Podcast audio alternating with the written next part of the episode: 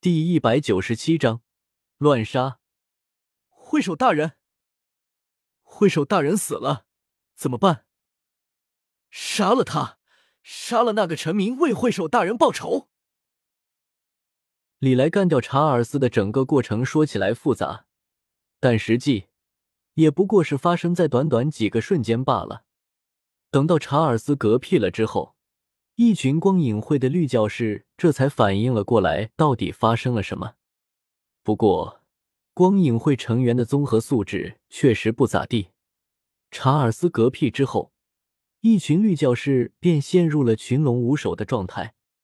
毕竟，这是末世，真要是能力强、综合素质好的人，也不会跑到光影会来混日子了。一般来说。加入猎荒者或者城防军的几率会更大，所以光影会成员的综合能力怎么说呢？比起来，陈明肯定是要强不少的。但是在明之中，绝对是最菜的那种。在家里来，虽然仅仅只出手了两次，但是表现出来的能力属实有些超出了人类的范畴。第一次手撕了一台重力体。第二次，一口口水喷死了查尔斯。这些光影会的成员会惊慌失措，甚至方寸大乱，也就不足为奇了。不过，在经过了短暂的混乱之后，光影会的绿教士们终于在查尔斯死忠的带领之下，被重新组织了起来。只不过，一群绿教士虽然口号喊得很响，但是却没有一个人敢冲了。毕竟。大家都不傻，见识过李来两次堪称诡异的出手之后，绿教士们没有直接崩溃逃跑，已经算是不错的了。指望他们用血肉之躯来和李来硬杠，根本就不现实。没办法，光影会毕竟是对内镇压的机构，并没有装备什么像样的重武器，一般的冷兵器用来镇压灯塔的臣民倒是绰绰有余，但是。用来对付李来，那就是找死了。哦，差点忘了，还有你们呢。与此同时，李来也注意到了那些脸带着明显恐惧的绿教士，脸露出了一个和善的笑容来。那就来玩玩吧，虽然力量有些不太对等，但是凑合一下吧。说着，李来的身影消失在了原地。等到他再次出现的时候。已经冲进了绿教士的队伍之中，一群由普通人所构成的绿教士，别说是和李来对抗了，他们甚至连李来的动作都看不清。所以，李来此刻那真是如同狼如羊群一般，随随便便就在一群绿教士之中杀了个七进七出，很快就从光影会的大厅之中杀了出来。正当李来杀的兴起的时候，突然一枚子弹破空而来。目标正是李来的脑袋，李来却是不慌不忙，一拳将身旁的两个绿教士打飞出去后，这才伸手捏住了那枚已经飞到自己面前的子弹。天下武功，无坚不摧，唯快不破。随手将那枚已经变形了的子弹扔掉，李来看了一眼刚刚那个开枪的面具美女，微微有些得意，想要装一个逼。却没想到，灯塔的这些人不讲武德。没等李来把话说完呢，一阵枪炮声便响了起来。一瞬间，各式各样的子弹甚至炮弹同时朝着李来袭来。李来当时正忙着装逼呢，也没怎么注意，所以直接被弹幕糊脸，持续性的火力覆盖一直持续了好几分钟，这才终于停了下来。不过，等到硝烟散尽了之后。李来除了看起来稍微狼狈了一些以外，没有受到任何的伤害。虽然说光影会装备的武器不咋地，但也不是一点热武器也没有的，只是之前事发突然，他们没准备罢了。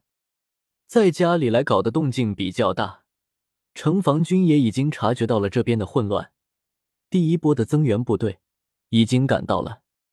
正因为如此，正打算装逼的李来。这才惨遭炮弹洗脸。虽然说这些武器根本伤害不到他，但是李来此刻心头却还是忍不住的感到一阵恼火。